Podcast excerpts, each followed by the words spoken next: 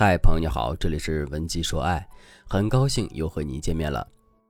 最近有个话题很火，讨论的是和学霸谈恋爱是一种怎样的体验。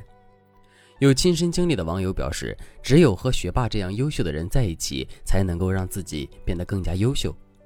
其中有个小姑娘的回答着实让人羡慕。她说：“我男友就是学霸，我觉得他做到了严于律己，宽以待人。”对自己要求特别高，但也会包容我的不足。只要大方向是对的，他是不会计较我的小毛病的。而且他不喜欢玩手机、玩游戏，也不发动态，注重隐私。没事的时候就喜欢刷数学题、做运动、思考人生。我能从他的身上学到很多优点。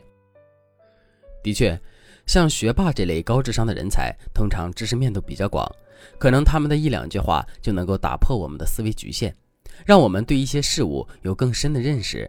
在生活中也能给我们指明方向，提供一些指导性的建议，因此学霸男也成为很多女性择偶的目标。可学霸虽好，但他们超强的学习能力和认知能力，在无形中就与普通人划开了难以靠近的距离，让人可望而不可及。我有个学员叫微微，她就爱上了自己同专业的学霸男神。多年追求无果的微微向我求助说：“老师。”你看我长相普通，家庭普通，能力也普通，就是那种扔在人堆里就找不到的姑娘。可是我就是喜欢她。你说这样平凡的我还有希望追到这样优秀的学霸吗？在我看来，其实平凡的女生想要撩动一个完美主义的学霸男，虽然很难，但也不是办不到的事情。只要你掌握了技巧，学霸男也可以拜倒在你的石榴裙下。接下来我就给大家说说追求学霸男的捷径：一，展示聪明。加深初步印象。本身就很优秀的学霸，对绝大多数人都是无感，甚至是不喜欢的。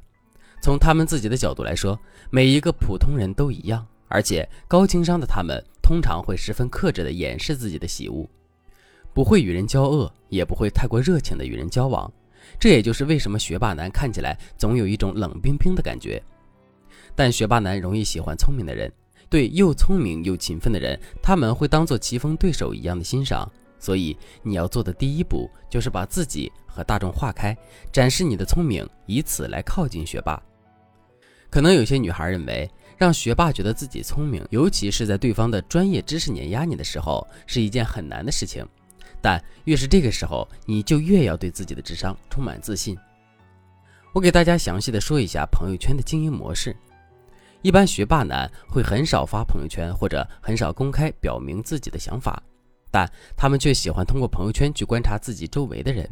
那什么样的朋友圈会引起他们的注意呢？学霸男一般倾向于喜欢有独立思考或者表达出独立思考态度的女生，而不是一味发吃喝玩乐的女生。你可以在对方专业范围以外的部分闪闪发光，选择一个你适合的领域，通过社交平台来展示你的聪明，比如。关于最近网络流行词“躺平”，有的人批评说“躺平族丧失斗志”，有的人则承载“躺平族规则的反叛和超脱”。那么，怎么样的观点才能脱颖而出呢？其实，聪明的其中一个表现就是超出通常的思维惯性，从不同维度、多角度的看待问题。比如，关于“躺平”这样说：“饿了就吃饭呐，吃都吃了就吃饱呗，困了就躺会儿啊，躺就躺了，那就躺平呗。”不要打扰躺平的人，躺平是对成功者成功的奖励，是对失败者失败的安抚。当然，只有死了的人才会永远躺平。这样的话说出来，既表达了躺平的合理性，也为这个合理性划定了范围，还恰当的利用比喻引发共鸣。这样，学霸也会对你刮目相看。你可以就你选择的领域，不定期的在朋友圈发表你独特的观点，不用太深，只是借此向学霸展示你的与众不同而已。假如学霸男哪天在你对于某件事情的看法下面说了自己的想法，或者在你的朋友圈下面点了赞，那么恭喜你，你在他的心中已经和一般人不一样了，他对你也有了较为深刻的印象了。关于用社交平台展示聪明的方法还有很多，如果你想对此有针对性的学习，可以添加微信文姬零五五，文姬的全拼零五五，来获取导师的针对性指导。二，加深羁绊，快速拉近距离。亲密关系之中最重要的一点就是共情，也就是说，你与学霸男要达到基础的情绪互动，能够互相影响。但对于很理性的学霸男来说，让一个不太熟悉的人影响到自己的情绪是一件亲密度越界的事情，所以他们很少会主动靠近谁。但既然对方不主动，你可以主动啊。当学霸男已经对你有了较为深刻的印象时，你正好借此机会靠近他，通过共情来加深两个人的羁绊。那共情具体应该怎么做呢？很简单，就是把你的情绪展露出来。以此来吸引他为你做些事情，在改变你情绪的同时，拉近你们之间的距离。举个例子，比如说你有什么比较伤感的事情，你可以找机会在学霸男面前展现你难过的一面。如果他过来问你怎么了，你就带着哭腔抬起头对他说：“我有点难过，要不你给我说个笑话吧。”一般善于交际的学霸男都不会拒绝你的要求，他可能会认真的思考，然后给你讲一个非常冷的笑话。而你呢，就可以在听到笑话后，忍不住的一边哭一边笑，做出一副被学霸男安慰到的样子。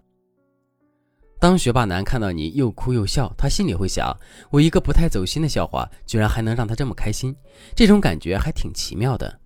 这样一来，你和他的羁绊不就产生了吗？也就在无形中拉近了两个人的距离。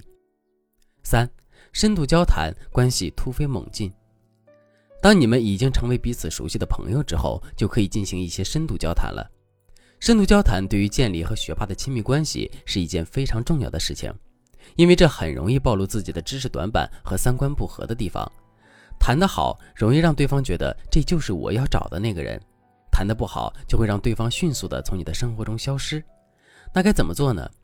既不能为了表现自己思想独立就发表与对方不同甚至相反的观点，但也不能只是认同对方。我们要做的是认同，同时在此基础上发表一个新的观点。